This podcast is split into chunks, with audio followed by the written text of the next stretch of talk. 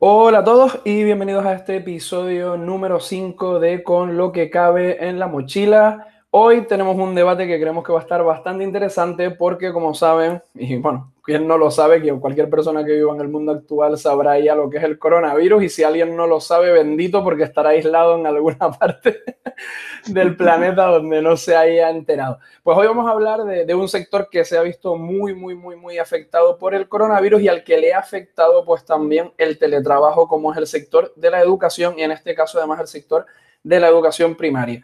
Como ya saben, mi nombre es Carlos Suárez y formo parte del equipo de Con lo que cabe en mi mochila junto con Héctor Fernández. Hola Héctor. Hola, buenos días. Y hoy tenemos el placer de tener por aquí a un profesor de primaria que nos va a contar de primera mano su experiencia de pasar de un sistema educativo tradicional en el aula a que de repente, eh, nada, en cuestión de, podemos decir, de horas o de días, llevarse todo eso a casa, llevarse todo eso al entorno virtual y empezar a trabajar desde casa. Hola Luis, Luis Navarro. Hola, Hola buenos días, ¿qué tal? Y bueno, creo que hoy le vamos a sacar chicha a este asunto porque lo vamos a ver además desde una perspectiva diferente, no lo vamos a ver desde una, desde una perspectiva de un ministro, de un consejero, de un tecnólogo, de alguien que vende o que incluso prepara personas para trabajar online o para trabajar desde casa, sino lo vamos a ver desde la perspectiva de un profesor pues, que se ve confinado como estuvimos todos absolutamente confinados y que tiene que seguir realizando su trabajo, pero 100% online, conciliando en casa y haciendo pues todo esto y vamos a ver qué tal fue la experiencia y qué tal fue el resultado. Sí, yo creo que ya podríamos dar paso a la primera pregunta porque yo creo que el debate después se va a generar seguramente. Tengo algunas preguntas, pero quiero primero saber que nos cuentes un poco tu experiencia en el colegio, cómo, cómo lo vivieron, cómo reaccionaron a, a este problema y bueno, ya cuando quieras empezar. Bueno, pues todo comenzó, como ya saben, un jueves en el que, pues eso, la consejería dio orden de que, de que cuando terminaran las clases, pues todos los niños se fueran a su casa, porque empezaba lo que era el confinamiento. Y nada, a partir de ahí, pues dirección nos, nos encausó a hacer la primera eh, pues, videollamada para reunirnos, ya que no podíamos ir al centro. Y bueno, pues darnos unas pautas eh, para empezar lo que sería pues el, lo que es la teleformación, bueno, lo que es el, la señal online a partir del lunes siguiente, ¿no? Entonces, pues bueno, teníamos pues muchas dudas, muchas preguntas, sobre todo pues compañeros míos, muchas más que, que, a lo mejor yo, que a lo mejor ya llevo más tiempo, pues como decimos nosotros aquí los profes, cacharreando pues con la nueva tecnología, con las plataformas, con las aplicaciones. Y bueno, pues eh, un poco pues los profes estaban demandando, pues poder solucionar ese tipo de, de aspectos con respecto al, a lo que es el dominio ¿no? de, la, de, la, web, del cole, eh, cómo comunicarse con los padres pues, adecuadamente, el tema del, de los mails, eh, pues incluso pues, el eh, tema de con copia oculta, que parece una tontería, pero hay gente que es, pues, no puede, puede o no controlar eso. ¿no? Y bueno, hay anécdotas, miles ahí. Pero bueno, eh, pues entonces ese, ese, mismo viernes se nos, se nos hizo una reunión y ya lo que empezamos fue un protocolo de actuación de pues utilizar la página web del colegio como plataforma para comunicarnos con los padres y con todo lo que es la comunidad educativa, ¿no? Establecimos una serie de reuniones todas las semanas, eh, tanto en este caso yo pertenezco al primer ciclo, bueno, ya no existen ciclos eh, por, por, ende en, en, lo que es en el sistema educativo, sino ya son por niveles, ¿no? Pero bueno, nosotros le seguimos llamando ciclos para entendernos un poco lo que es el grupo, ¿no? El grupo de trabajo. Y bueno, yo soy profesor de primer y segundo de primaria y, y nuestro colegio pues tiene dos clases por nivel, ¿no? Eh, y nada, pues empezamos a trabajar con un grupo de trabajo, pues en este caso los compañeros de primero y los compañeros de segundo, para ir viendo de qué manera, pues qué actividades, eh, ir programando eh, los contenidos que íbamos a continuar lo que habíamos tenido que programar para, ese, para el trimestre, pues de qué manera eh, llevarlos al tema de lo que sería enseñanza online, ¿no? Y bueno, pues evidentemente al principio, al principio caminamos pues con el tema de eh, siguiendo pues las pautas un poco de lo que estaba marcado en el libro. Eh, muchos niños no se pueden llevar el libro de texto a casa. Eh, y bueno, pues la plata, una de las plataformas que trabaja con, en este caso la editorial, tiene una parte que es a través del código que tiene el libro, pueden hacer los chicos los ejercicios online, ¿no? a través de la plataforma de la editorial. Y bueno, empezamos a caminar por ahí. Y bueno, pues ya muchos profes, yo estoy dentro del grupo TIC del colegio, pues ya nosotros automáticamente estamos dando ideas por el tema de Google Classroom, que la editorial no, etcétera, ¿no? Entonces ahí ya se creó una serie de ideas que dieron lugar después a lo que sería la segunda fase de llevar a cabo la ciencia online, ¿no? Sí dimos algo de editorial, pero ya empezamos a, crear la clase, sobre todo quinto y sexto, más, porque claro, los primeros cursos pues les cuesta un poquito más y bueno, eh, está esa parte en cuanto que tienes que, que, conseguir que los niños sigan conectados, eh, que sigan motivados a través de, pues de, lo que es la red de redes, ¿no? Y, pero bueno, lo que más, más, más, más eh, costó quizás en cuanto a formación, no tanto con los, con los compañeros, que también hubo cosas que, que, hubo que hacer, que luego hablaré un poco sobre el tema de profe, pero también con el tema de los padres, ¿no? Que hubo que hacer pues, un, un verdadero, eh, una verdadera enseñanza a los padres, ¿no? De dónde meterse, dónde está la comunicación en la página web, porque claro, la página web la gente la veía, pero luego ahí te das cuenta de que mucha gente no se metía nunca en la plataforma del cole, ¿no? Entonces ahí, eh, bueno, pues equipo TIC, eh, ¿no tienes la clave? Pues te la mando. Entonces ese tipo de, pues, mucho correo, mucho correo, una, una pasada, la, el volumen de correo electrónico que a mí me, que yo tenía que, que solventar, ¿no? Entonces, pues bueno, eh, lo normal era que un día tuvieras 96 correos, o sea, algo flojito. Entonces, pues eran 350, 200 y pico correos, empezando a las 8 de la mañana y yo qué sé, hasta las 11 de la noche pues intentando solventar en el día las incidencias. ¿no? ¿Qué pasa? Pues caminé, fuimos caminando como grupo, en este caso, como estaba diciendo antes, como miembro del grupo TIC, y íbamos solventando cada vez más incidentes. cada vez los padres se iban acostumbrando a las rutinas de entrar en la página web, dónde entrar, dónde consultar la información de la tarea, etcétera, etcétera. Y bueno, pues a grosso modo un poco, pues fuimos caminando por ahí, ¿no? ¿Qué pasó? Pues que luego fueron surgiendo, pues, eh, piedritas en el camino.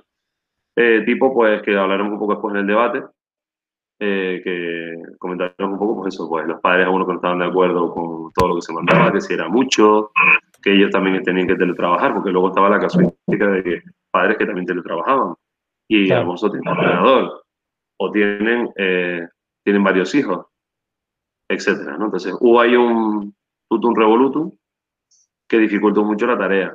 Vale, entonces, pues bueno, yo desde mi punto de vista, desde mi experiencia, eh, yo no trabajé, yo trabajaba seis horas, yo trabajaba 12, 16 horas al día.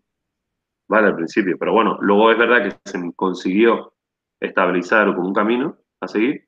Los padres ya cada vez yo recibimos menos incidencia eh, y luego, eh, pues, se fue normalizando el asunto. Los padres ya sabían dónde tenían que entrar, dónde mirar la tarea eh, al principio se mandaba tarea eh, cada diaria y luego ya a medida que tal se mandaba tarea semanal, ¿no? Porque ya el, nivel de agotamiento se notaba y ya eh, costaba un, bastante enganchar a la familia, unas, veces más y otras veces menos, pero claro, también porque lo que estábamos diciendo antes, primero mucha gente con el ERTE, pues sí tenía tiempo para dedicarse a sus hijos, pero una vez que ya los ERTE empezaron a terminar, bueno, en este caso, padres que se volvieron a, a meter otra vez en el mercado laboral, a, bueno, a volver a su trabajo, pues ya no podían dedicarle tanto tiempo.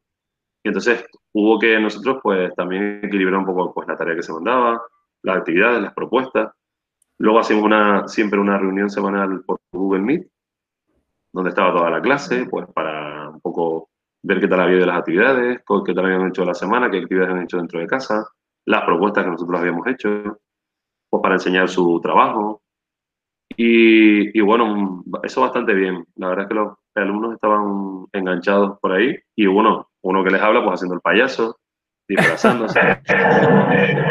Vídeos improvisados, pues con el tema de la, de, bueno, en este caso Google Meet, como nosotros tenemos también el tema corporativo, pues hay, hay una, hay una herramienta que, está, que es para hacer efectos de fondo y tal, se hace con Google Meet, que la utilizaba yo mucho pues, para decir, por ejemplo, cuando estábamos con el tema de Canarias, pues yo iba poniendo fondos de distintas islas. ¿no? Digo, chicos, hoy estoy en no sé dónde, ¿no? Entonces, un poco pues, para que los chicos vivieran lo más, lo, lo más cerca posible, pues el, estoy en esta isla, explicar las características de esa isla, las costumbres, y eso estuvo bien porque era una manera de enganchar, ¿no? Yo siempre intentaba buscar sorpresas, o sea, yo estaba buscando distintas maneras de reengancharlos todos los días, ¿no? Y, bueno, y, dime. Disculpa, Luis. Eh, ¿Me escuchan bien? Yo sí. Eh, sí, yo también, a mí se me escucha bien. Ah, vale, vale, ahora sí. Eh, te iba a preguntar, entonces para, para los niños, ¿tú cómo crees que lo vivieron? Es decir, ¿les gustó la experiencia o les resultó a lo mejor un poco difícil también no ver a sus compañeros? Claro, al, principio sí, sí les gustó la novedad, me veo, me veo con los compañeros en la pantalla, no sé qué. Pero sí que es verdad que luego ya eh, empezaban un poco a estar cansados, pero no cansados por, por estar en la videollamada o que algunos fallaban de vez en cuando, sino más bien por el agotamiento de tener que estar dentro de casa y no poder salir y tener que estar eh, haciendo la tarea dentro de tu casa y eso, eh, al final estábamos pues con ganas de, de, salir, ¿no? Entonces imagínate el día que ya se podía salir a pasear en unas horas, unas franjas horarias, pues imagínate, contar la experiencia, pues profe, fui con la bici, me fui con mi hermana, eso ya hizo que volviera un poco a, a reactivarse el tema, ¿no? Pero es verdad que los, que los niños y las niñas acabaron bastante agotados, ¿no? Y los padres, o sea, es que aquí o, los padres echaban una mano o, o imposible, ¿sabes? O sea, que yo creo que, que, siempre lo he dicho y se lo dijimos incluso, dimos un diploma a cada uno de, los, de, las familias, no de las gracias, porque sin, no, si las familias no hubiera sido posible que sus hijos pudieran tener una educación de calidad, ¿no? Entre comillas, ¿no? a las circunstancias. Es que claro, al final aquí se, junta como un triángulo, no es un círculo es Una triada, este una triada indivisible que hace que, que esto siga, salga adelante. Que tienes eh, profesores que muchos de ellos al mismo tiempo son padres que están trabajando encerrados y conciliando. Padres que son padres, están trabajando y conciliando y niños que los sacas de su entorno natural del aula, ¿no? Sí. Puedo dar un ejemplo claro de lo que acabas de decir justamente, Carlos. Eh, el orientador del centro tiene a tres de sus hijos en distintos cursos. Entonces, su trabajo de orientador, más eh, reuniones, más tener que ayudarlos a hacer las tareas y tal, o sea, imagínate. Y vamos, increíble. Vamos, pero al final ha sido, ha sido una enseñanza para todos, ¿no? Por supuesto, sí, sí, sí. y creo que lo que pasa es que, ¿Dura? Lo que pasa es que también pues, se ven pues, ciertas deficiencias en cuanto a, bueno, pues que hay que ponerse las pilas, que hay que invertir más, pues económicamente más en ciertas, ciertas cosas, que ya, por ejemplo, mi cole, pues sí lo, sí lo ha hecho. Ya, ya veía el camino venir y ya hizo muchas cosas, protocolos de actuación, antes de que fuéramos a confinarnos. Por ejemplo, se creó una cuenta de correo para cada uno de los alumnos, justo antes de que ya nos confinaran, porque sabíamos que, que había muchas posibilidades de que, de que pasara esto, ¿no? Entonces fue mucho más versátil y mucho más rápido. Porque tú imagínate que tienes que llamar a cada familia, bueno, vamos a crear un correo exclusivo. Se hizo todo eso. También se utilizó una plataforma que nosotros tenemos que se llama la Snappet, ¿vale? No sé si ustedes la conocen. Bueno, una plataforma educativa y los pibes tienen, eh, los niños y las niñas en clase, tienen una tablet, ¿no? Que es compartida. Eh, por ejemplo, segundo A y segundo B, en este caso yo, segundo B, tenemos un carrito con las veintipico Snappet pico tablets, entonces alternamos, un día les toca una clase, otro día les toca otra, y podemos trabajar eh, pues matemáticas, lengua e inglés a través de esa, de esa plataforma. ¿no? Entonces viene un montón de ejercicios, viene incluso con inteligencia artificial para que los niños que han tenido fallos en, ciertas, en ciertos contenidos, pues poderles dar una segunda oportunidad para que pues, puedan reconducir su aprendizaje incluso ampliar contenido, está muy bien. Incluso hace un seguimiento de la evolución de cada niño. Y el profe lo puede ver. Disculpa, ¿y con esa app podías sustituir completamente el temario de, que dabas en, el aula? Eh, es que mucho, mucho del temario de la Snappet ya está enlazado con las editoriales. Entonces tú puedes seleccionar, eh, en este caso, pues SM, seleccionar los ejercicios de matemática, las unidades que tú estás dando y volcarle la, los ejercicios para que ellos lo hagan. ¿Qué, qué, qué tiene de bueno? Que hace un seguimiento real. El ejercicio que has equivocado, cómo lo ha hecho, cuánto tiempo ha tardado, está muy bien. ¿Qué pasó? Que Snapet, con el tema del COVID, nos dijo, Snapet, bueno, es una empresa holandesa, nos dijo, ustedes no se preocupen que lo vamos a dejar para con la modalidad de trabajar en casa. Pues ellos, con su tablet en casa, no la del cole, sino su ordenador, su tablet, entraban con su perfil y podían hacer los ejercicios de casa. ¿Vale? Entonces, nosotros recibíamos un volcado automático de los ejercicios que había realizado el alumno. Y yo, claro, podía evaluar también. Se pueden hacer exámenes, se pueden hacer para diagnóstico, un montón de cosas. Y está muy bien. Qué bueno. aparte de eso, ¿sí? No, me gustaría. ¿Me ¿Mm? escuchan como con eco, chicos? Sí. Un poco raro, ¿no? Ah, vale, bueno, igual, igual es algo puntual. Ahora, bien, ahora se escucha bien. Vale, tiene como algún fallito puntual, no sé si estos cascos no los iba usando mucho para grabar, pero bueno, si se le quita, mejor que mejor. Nada, era para antes de, pasar a lo del tema de lo de las mejoras y, una, y, y, un inciso que a mí me gustaría también hacer de lo del tema de la tecnología, porque cuando hay tecnología y la tecnología funciona bien y todo va bien, genial, pero hay algunos supuestos de, ¿no? de de educación en España, donde lo que se ha puesto en, valía es que no todo el mundo tiene acceso a esa tecnología o no tiene tecnología para, ah, acceder. Pero era una de las partes que también han salido con todo esto de la triada esa que, que comentabas antes, Luis, también es, ¿crees que los padres en ese sentido, que aparte tú eres padre también, ¿no? En ese sentido, han sido más conscientes a lo mejor de la sobrecarga educativa que tienen niños de determinada edad con todo esto de clases, clases extraescolares y todo esto?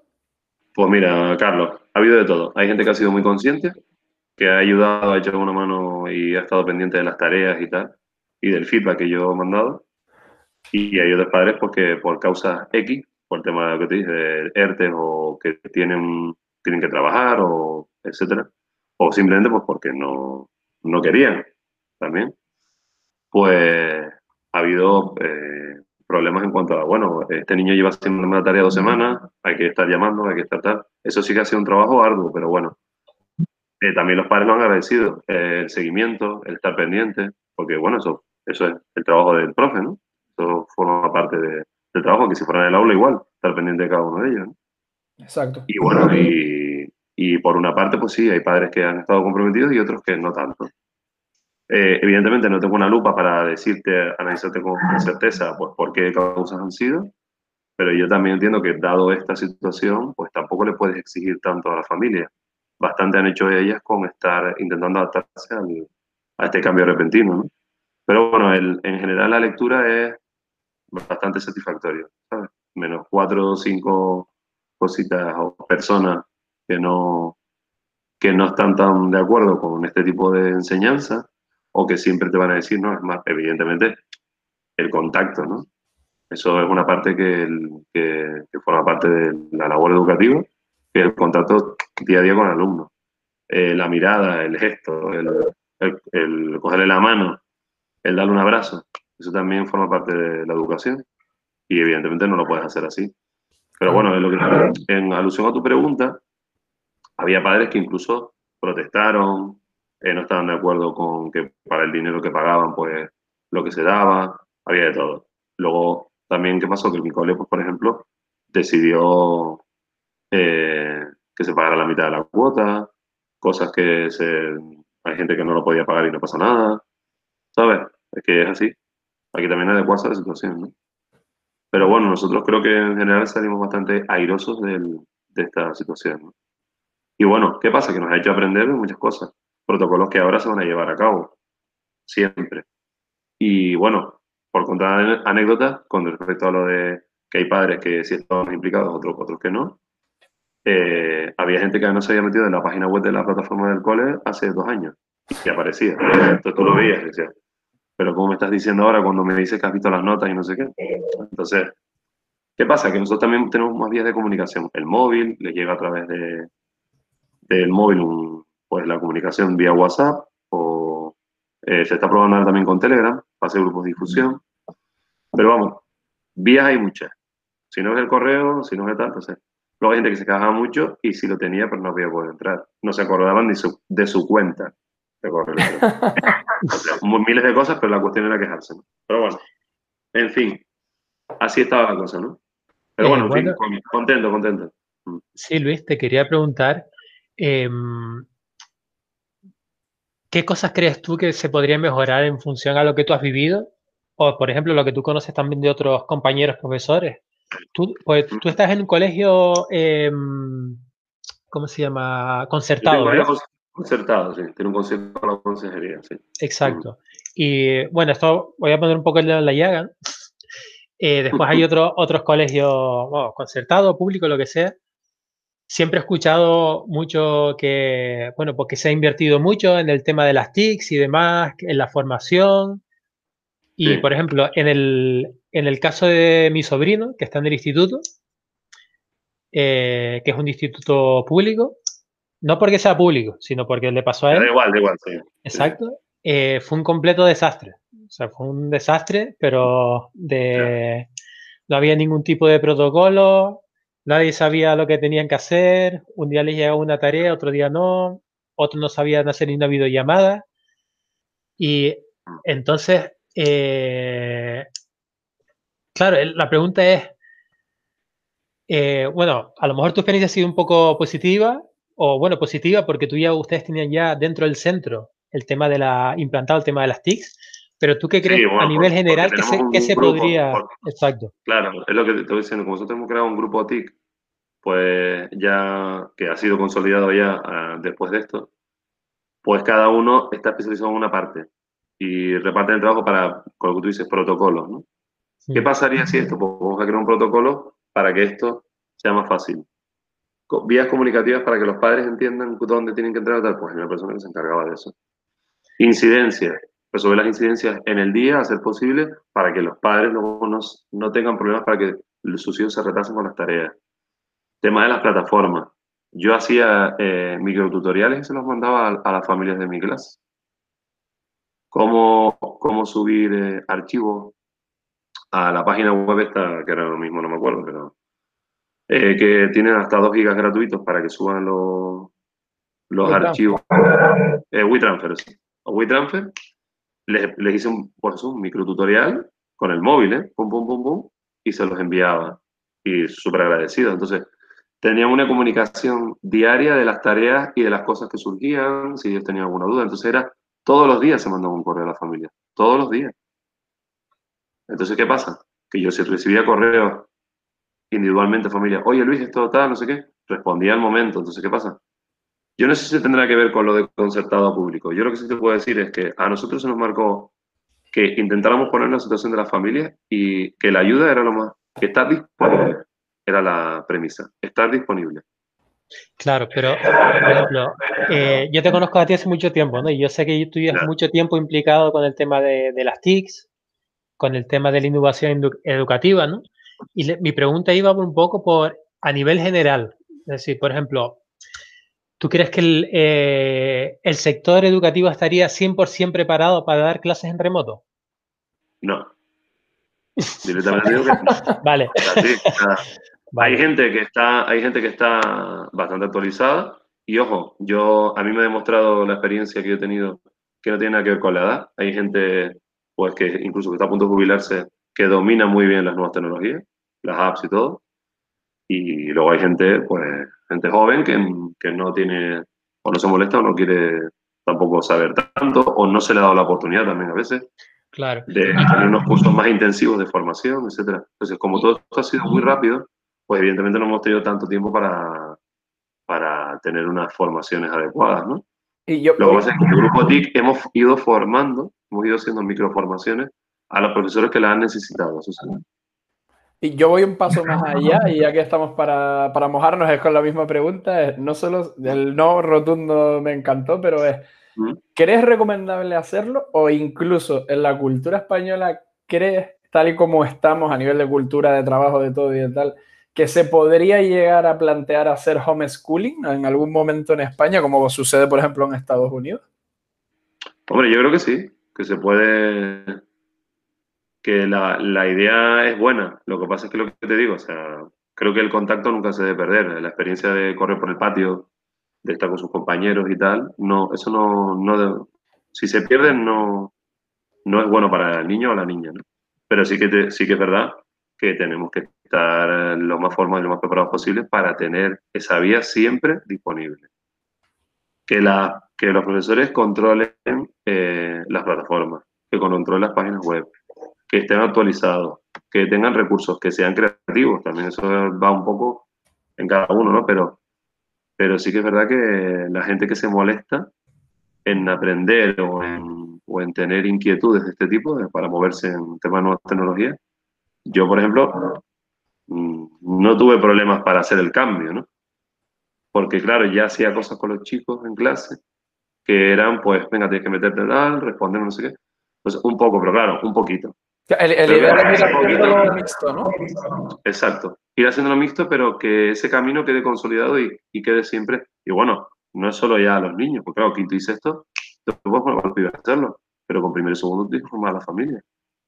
Claro. Es el tema. Que no es solo formar a los chicos, es que las familias tienen que saber, porque tú le puedes pedir a un niño de primera y primaria que entre a la, al enlace tal para entrar en la para que pueda subir el archivo en Google Classroom o lo que sea. Claro, eh, como decías tú antes, ¿no? hay, hay, familias y familias, pero a lo mejor esa implicación en, en, la educación se debería de reflejar más allá de un APA o de simplemente saber el, el, estado de Creo que es una cuestión ya de, a nivel estatal que tiene que haber, o una cosa que tiene que ser obligatoria. Es más, creo que hasta en el mismo, cuando tengan que, yo cambiaría los temarios de las oposiciones y pondría que, por eso, algunos temas que sean sobre dominio o bueno, o uso adecuado, incluso crear una asignatura, un área dentro del, del, a nivel del Plan Nacional Educativo, que sea el uso adecuado de las nuevas tecnologías.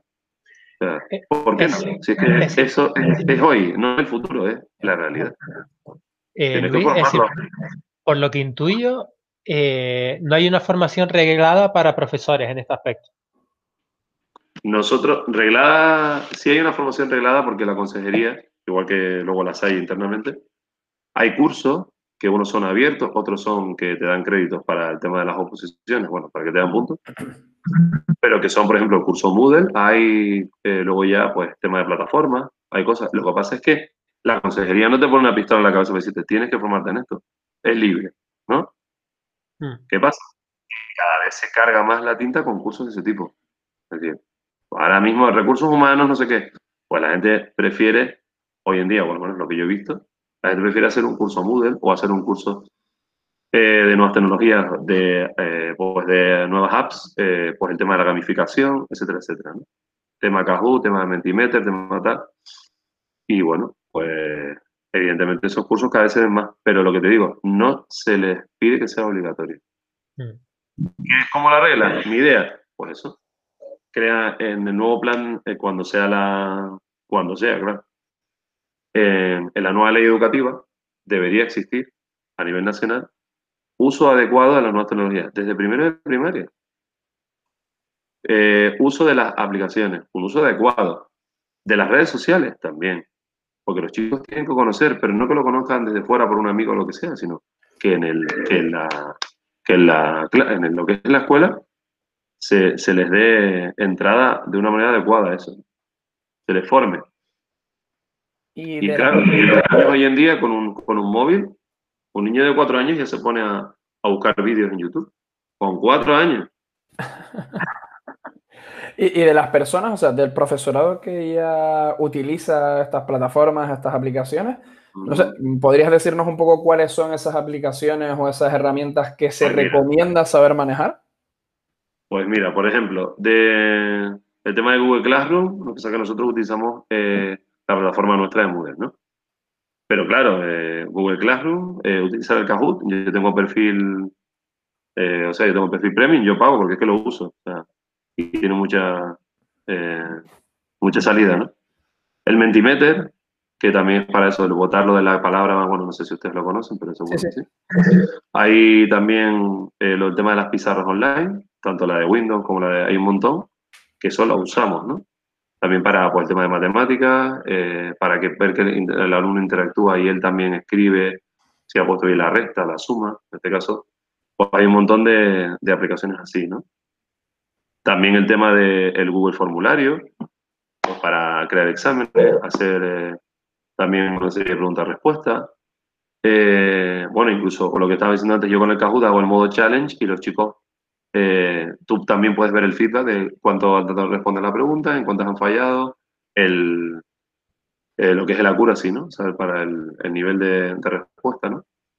Y la verdad que muy bien. O sea, luego también, como estamos hablando antes de Moodle, pues la propia plataforma del colegio, saber usarla, eh, cómo puedes diseñar eh, incluso la, de manera gráfica pues la, lo que es la plataforma de la asignatura dentro de lo que es la asignatura ayer, los ejercicios, subir las tareas. Eh, lo que pasa es que hay profesorado que está que es inquieto y se pone a cacharrear, como digo yo, y ya sabe, y otros que necesitan, porque no se han metido, porque no han hecho tanto trabajo de eso, porque tampoco se le ha, se le ha pedido, ¿no? Se le ha demandado tanto. Ahora hemos pasado a una realidad en la que se nos mandaba eso exclusivamente. Entonces, pues se nota, ¿no? Y bueno, lo como dije, antes yo, o sea, el grupo, el grupo TIC lo que se encargaba era un poco, dentro de mi experiencia, de, de darles ayuda o soporte a esos profesores. Y Luis, Pero sí, dime. Si tú crees que eso debería venir por eh, parte, bueno, obviamente por parte de la consejería también, pero ¿no crees que también debería venir por parte de los, de los institutos, de, la, de los colegios, etcétera, que realmente, aunque la consejería diga, bueno, esto es opcional, que ellos dijeran, chicos, esto es algo que hay que aprender sí o sí y tenemos que buscar tiempo para hacerlo y para que la gente lo aprenda. O sea, para los profesores en este caso, o incluso las, las familias. Sí, sí, sí. Por eso digo que la consejería es la que tiene que dar una vuelta de tuerca ya que tenemos competencias en educación, pues el gobierno de Canarias debería ponerse las pilas con esto y, y no solventar esto con un paño húmedo, con un paño caliente, sino realmente decir, oye, hay una necesidad real, pues en vez de hacerlo como, ofertarlo como algo opcional, que forme parte ya de, la, de, de lo que es el, el currículo, ¿no? que ya está recogiendo el currículo. Pero luego no hay un área específica de aprendizaje de las nuevas tecnologías. Y otra pregunta, Disculpa, es que siempre se, ve un poco raro, se ve un poco raro. ¿Cada cuánto tiempo se utiliza normalmente el Moodle, otras nuevas tecnologías? Eh, bueno, tú seguramente las utilizarás más, porque ya está más... Nosotros nosotros, por ejemplo, la plataforma Moodle, antes de lo del COVID, la usábamos para el tema de, pues, el seguimiento de la asistencia a clase, eh, el tema de las comunicaciones con la familia, eh, el tema, pues, eso, salidas extraescolares, un montón de cosas, ¿no? Bueno, todo lo que es el, el boom de noticias eh, a diario, pues las cosas que se están haciendo en el cole, ¿no?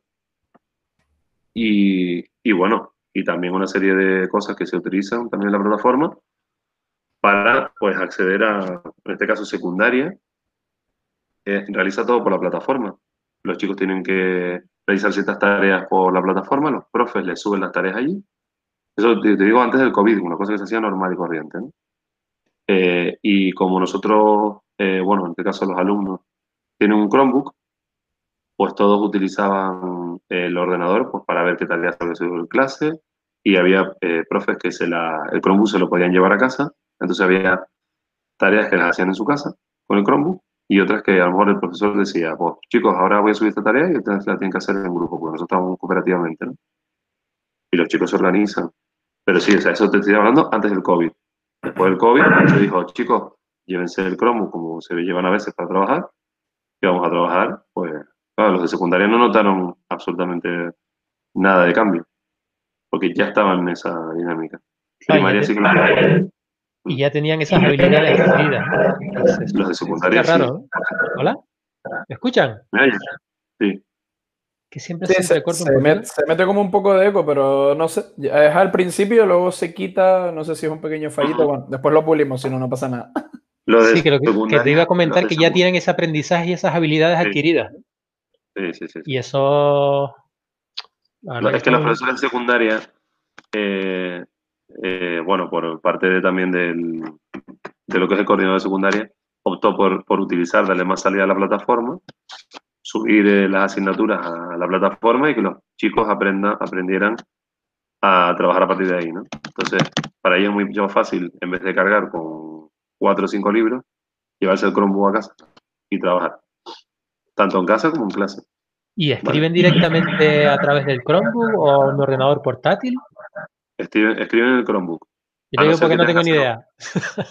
Vale, escriben a través del Chromebook eh, los trabajos que tienen que realizar. Luego también tienen eh, libreta normal, pues cuando tienen que hacer algunos comentarios de texto, que en el que se va a corregir la ortografía o en el que quiere ver un poquito pues la cantidad de, de lo que es de argumentación, en este caso de comentario y todo lo que tienen que escribir, pues se pide, por ejemplo, en lengua española que escriban a mano, ¿no? pero también se utiliza el Qué bueno. Mm. Pasa que hay cosas que, bueno, que todavía hay que pulir, pero sí, no, de secundaria ya trabajaban así. Genial. Y en ese sentido, eh, los has comentado más o menos de manera transversal a lo largo de, todo lo que has aportado, pues, pero así un poco a grosso modo, ¿cuáles crees que son los beneficios para los alumnos y padres de esta manera de trabajar? Hombre, los beneficios están claros. Hay niños que, pues, yo veo los beneficios sobre todo para los niños que tienen que ir muchas veces al hospital, que tienen algún familiar enfermo o que pues, por X causa eh, tiene que estar una semana en casa o no sé, o mira, hoy no voy a ir al cole, no pasa nada. Que también pasa eso, ¿no? Eh, pero es darle salida a tener esa doble vía. Entonces, creo que es muy necesario, también porque es muy necesario para el trabajo de hoy, o sea, no en futuro. Eh, muchas empresas, y ustedes ya lo saben perfectamente mejor que yo, eh, no te piden que vayas al sitio físico, sino tú, tú vas a trabajar online desde casa. Lo que pasa es que hay trabajo y trabajo. Hay que diferenciar un poco que la labor del profesor puede ser online, pero como digo, nunca perder el contacto físico. Por ejemplo, ¿qué problema veo yo? Un ejemplo claro. Yo que soy también de educación física, eh, y aparte tengo otro compañero que ha dado el, mucho Felipe Classroom, clases grabadas y todo el rollo, pero es verdad que no es lo mismo, porque tú no puedes evaluar igual a un alumno en educación física online que in situ, ¿no? Eh, en directo en la cancha. No tiene absolutamente nada que ver. Pero sí que es verdad que, bueno, que es una, una herramienta, en este caso como la, web, la red de redes, que facilita mucho de los aprendizajes y que los niños deben dominar y, su familia deben conocer, aunque sea de manera básica, el uso de las nuevas tecnologías, porque va a favorecer mucho el aprendizaje. El aprendizaje, eh, obviamente, a través de la imagen y el audio se aprende mucho, pero también a través de la experiencia humana, ¿no? Eso también es verdad. Entonces, bueno, pues tiene su parte positiva potencialmente, que llegas a todo tipo de personas. Eh, que es muy fácil, es una herramienta muy fácil en, cuanto al uso una vez que te pones en camino. Eh, facilita todo tipo de aprendizajes, matemáticas, eh, lengua, y bueno, otros no tanto, como dije antes de la educación física, pero evidentemente es una herramienta potencial, de difusión. Tú antes tú tenías que consultar la, la, luz. Pero tú ahora coges en Google y buscas lo que sea. Es así, es así. Lo que pasa es que eh, te, te puedes ir a Namibia a ver el paisaje, lo que sea, incluso online, directo, lo que sea. Pero no estás allí, no puedes olerlo, no puedes tocarlo. Entonces, hay una parte que nunca se va a poder suplir. Pero aún así es una herramienta muy, muy potencial.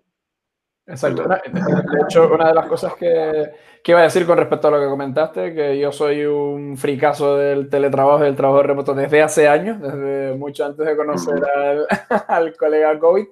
Y, y, sí que estoy 100% de acuerdo, porque yo sí que es verdad que hay días que si quiero ser muy productivo, poner el focus y tal, me cojo, me encierro aquí en casa, cierro la puerta, me hago un ogro, no quiero saber de nadie, sino de lo que quiero trabajar y me pongo ahí a tope y tal pero días que mm. evidentemente te apetece, somos seres empáticos y al final somos sociables, muchas personas, no todas, pero sí que es verdad que te apetece, pues eso, oye, te vas a un espacio de coworking, te vas a trabajar y tal. De momento sí que es verdad que no hay como una especie, si la educación progresa por ahí, no hay como una especie de espacio de, de educativo para que niños se encuentren puntualmente veces por por semana y sí que creo que al final cuando estás en una determinada edad que todavía te estás haciendo pues una personalidad, te estás haciendo una persona y tal, el hecho de tener eh, contactos y vivir y sufrir determinadas mm. cosas en el día a día también te refuerzan ¿no? positivamente la personalidad y todo tipo de hay, cosas. Hay un, hay un aspecto concreto que yo soy muy pesado con esto, pero que la experiencia física. Porque, por ejemplo, el, los niños aprenden de otros, o sea, eso es sí o sí. Entonces, por eso lo del trabajo cooperativo es muy importante, pero no es lo mismo en una pantallita que estar al lado, eh, interaccionar con el otro. Y mira, esto es así y tal. Que sí, que hay una parte que sí, que se puede hacer aquí, pero no es igual. Exacto. Ya está claro. La parte humana se va.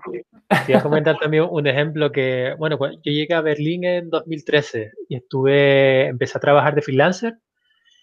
Y claro, como no trabajaba desde casa, no fui en coworking porque estaba construyendo mi clientela y demás, no tenía muy dinero y estuve como casi dos años aquí de freelancer. Al final iba todos los días a hablar con el panadero, iba a comprar pan simplemente para hablar con el panadero. que de hecho ahora somos amigos. Así que esa parte humana siempre, sobre todo para los niños, hay que tenerla siempre en cuenta. Son, como se llama, se suele decir las vivencias experienciales, ¿no?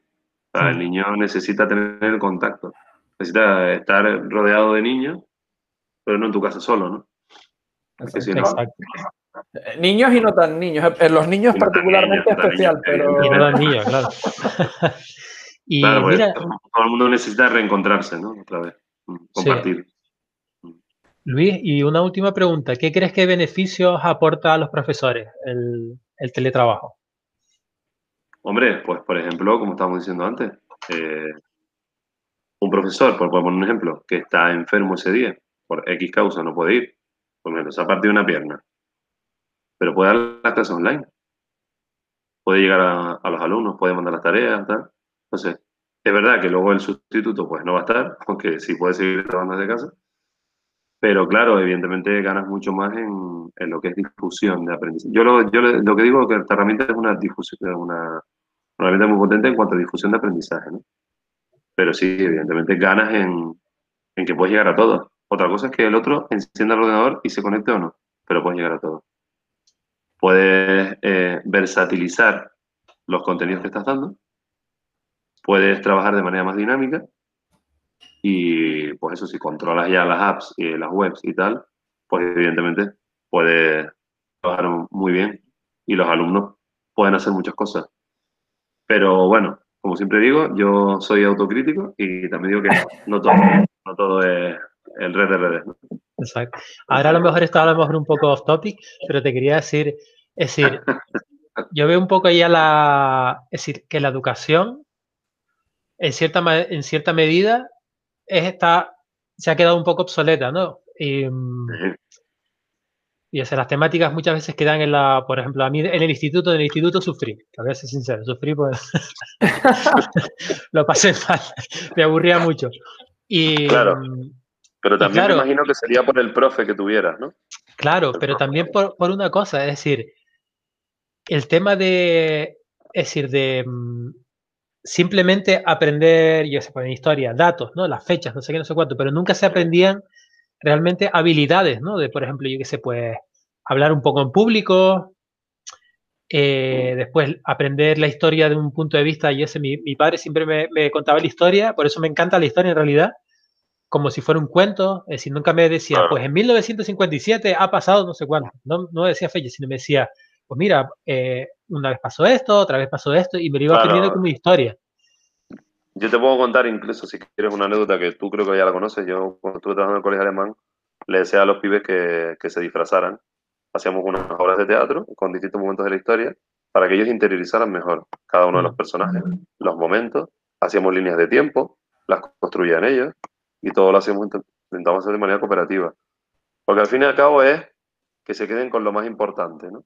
Porque no es tanto de memorizar tanta fecha y todo eso, ¿para qué? Cuanto más les pida a los pibes que me lo memoricen, Habrá algunos que serán muy máquinas y lo memorizarán y tal, pero no lo van a vivir. Claro. No lo van a interiorizar. Entonces, si al día siguiente te vas a olvidar de eso, o, no, no, lo tienes en cuenta, solo tienes para un examen y, ya te voy a responder, no, no te vas a quedar con la historia. No la vas a vivir de esa manera. Y no vas a entender el por qué, porque si no entiendes, si no conoces la historia, mm, realmente no entiendes por qué ocurre lo que ocurre hoy, ¿no? Exacto. No, no, sí, Entonces, ¿qué pasa? Que tú puedes decir, chicos, por ejemplo, un, ejemplo, ¿no? Estoy ya me estoy metiendo en didáctica, pero la manera, pues online, cada uno se disfraza de un personaje histórico y vamos a hacer una línea de tiempo. Y cada uno va a tener un, minuto para explicar su personaje y tal. ¿Tú sabes lo que es eso? Eso es, eso es oro. Después eso se graba y ellos lo ven y tal, para ellos también autoevaluarse de cómo lo han hecho y tal. Eso es oro. Pero ahí es, por ejemplo, ahí contiene todo lo que estamos, lo que te estaba comentando ahora de primero hacer la experiencia, contarlo como una historia y después, por ejemplo, hacer ese, esa pequeña presentación para hablar en público. Claro, yo te estoy hablando de la parte ya de lo que sería el, eh, la enseñanza online, ¿no? Cómo poder hacerlo así, ¿no? Mm. Pero sí, claro, esto va por fase. Lo primero siempre es conocer qué saben ellos sobre la historia o qué es para ellos la historia, ¿no? Empezó por ahí. Y claro que sí que tienes que hacerlo como un cuento, ¿no? Como un cómic. Lo bueno también es que ellos puedan diseñar un cómic y ellos pongan las fechas importantes dentro de un, de un momento histórico relevante, Segunda Guerra Mundial, pues yo qué sé, en la batalla de Stalingrado, yo qué sé, pues ponerlo ahí, pues que dibujen los tanques, eh, cómo entraron los, cómo retuvieron los rusos a los alemanes, ese tipo de cosas. Qué bueno. al final la adaptación. Claro, a mí luego está el, el, perfil creativo que tenga cada profesor para darle una vuelta de tuerca más, ¿no? Es decir, ¿cómo me gustaría a mí o cómo no me gustaría a mí aprender la historia?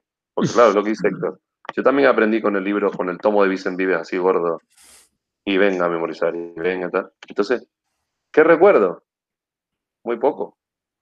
Aprende uno más viendo un documental y viendo eh, los paisajes o lo que pasó allí, la experiencia, la experiencia que te cuentan las personas en la Segunda Guerra Mundial y tal, aprendes más con eso que leyendo tus libros. En este caso, no que te lo lean, sino que te lo dictaban. O sea, que era peor todavía. Era horrible. Entonces, si tú le dices a los chicos, grupo cooperativo, chicos, vamos a buscar dónde está eh, Berlín. Venga, cojan el, Google Maps y búsquenlo. Busquen la zona eh, Alemania del Este.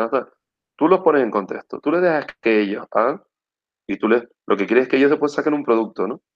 Pues eso, tú les das las herramientas para que luego ellos creen el producto y ellos lo vendan. Es decir, luego van a salir en público hablando cada uno cómo hicieron el trabajo y presentándolo.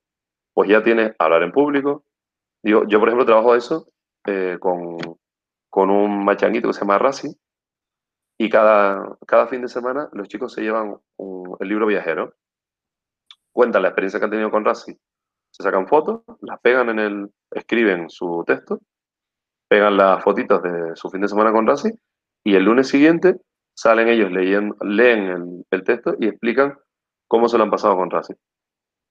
Hablar en público, leer en público, y eso empieza. Primero de primaria. Mira, hay hueco en tu clase, yo puedo, yo puedo hacerlo desde, aquí, desde Berlín, sin problema. ¿eh? Yo lo único que veo, que noto y he notado, es verdad que la jefa, la jefa de estudios me dice, ¿tú no has notado que, que, te estoy metiendo toda la gente de prácticas en tu clase? Digo, bueno, sí, he visto incluso que me pusieron una tablet grabando clases y tal. Y digo, yo no sé dónde iba para esto, pero bueno, ahí cada uno cada lo que quiera. ¿no? Y bueno, y bueno por, por, contarte una anécdota más, por terminar un poco esto, eh, de tema vivencial, porque ahora vamos todos hacia el, el, ABP, ¿no? Trabajar en proyectos, que es ya sin asignaturas, sino que los pibes vivan, ¿no? Tú creas proyectos para que ellos vivan el proyecto, ¿no? Entonces, eh, yo te estoy hablando hace 10 años ya, ¿eh? El colegio alemán. Eh, hice un cine, pero con los tickets y todo, ¿eh? La silla, invité a la familia y los tickets, pues hice unos tickets de cine con la película y tal. Y pusimos la película. Y luego era como un video forum, pues, qué cosas, qué valores habían visto en la película, qué cosas te había gustado, qué no, y todos los, los alumnos con sus familias participaban. Y, los, y claro, los alumnos se quedaron flipando, como diciendo, oye, pues que mi padre también sabe de esto, sabe de lo otro, ¿no? Una experiencia que es distinta, pero la película tenía algo que ver con, tenía bastante que ver con el contenido que estábamos dando. Y ya está. O sea, es otra manera, es sorprender a la, a los, a la clase. ¿no? Yo nunca les digo a los, a los, alumnos qué va a pasar mañana, porque si se los digo, ya es aburrido. Aunque los niños tienen rutina, que la rutina puede ser en clase, tú tienes que tener la habilidad de sorprender, de que ellos digan, hola, ¿sabes? Eso de no sé, entrar por la clase y de repente ver algo que no estaba. Y vamos a salir al patio a buscar figuras geométricas. No, porque las figuras geométricas del triángulo, vámonos fuera. Vamos con un papel y un lápiz a buscar todas las formas geométricas que ustedes puedan encontrar en 20 minutos. Y a pintar cada figura geométrica de un color. ¿Cuántos ángulos tiene? Tal? Porque no se puede hacer en la cancha. Pues el aula está muy bien, pero todos los días en el aula es que yo me pongo en mi situación y digo, seis horas todos los días sentado ahí, que va. Que va. Y en Science, en Science lo saco ya al campo a ver un montón de cosas de plantas y tal. y explicárselos en inglés y todo eso. es que tiene que ser así. Al final hay que sacar esa experiencia creativa, ya sea en el mundo físico o en el mundo online, para seguir desarrollando esta Pero como he dicho antes, a través de las TIC también se pueden hacer un montón de cosas. ¿eh? Exacto.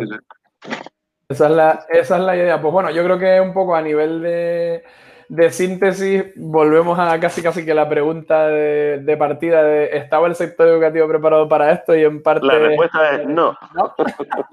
Habían personas que se habían anticipado y que lo pudieron paliar, por así decirlo, pero preparado, preparado dejamos a, a mm. modo de conclusión que no que no estaba. En esta ocasión, que si no me lo chiva Héctor y ya casi me lo salto, dejamos el espacio promo para los últimos minutos, para el límite. Esto en recomendaciones de podcast no se hace nunca, porque cuando lo dejas o muy al principio o muy al final, la gente se lo salta, tío. Es como los cachitos estos de, de los anuncios en YouTube, que es algo que no, la gente se lo salta.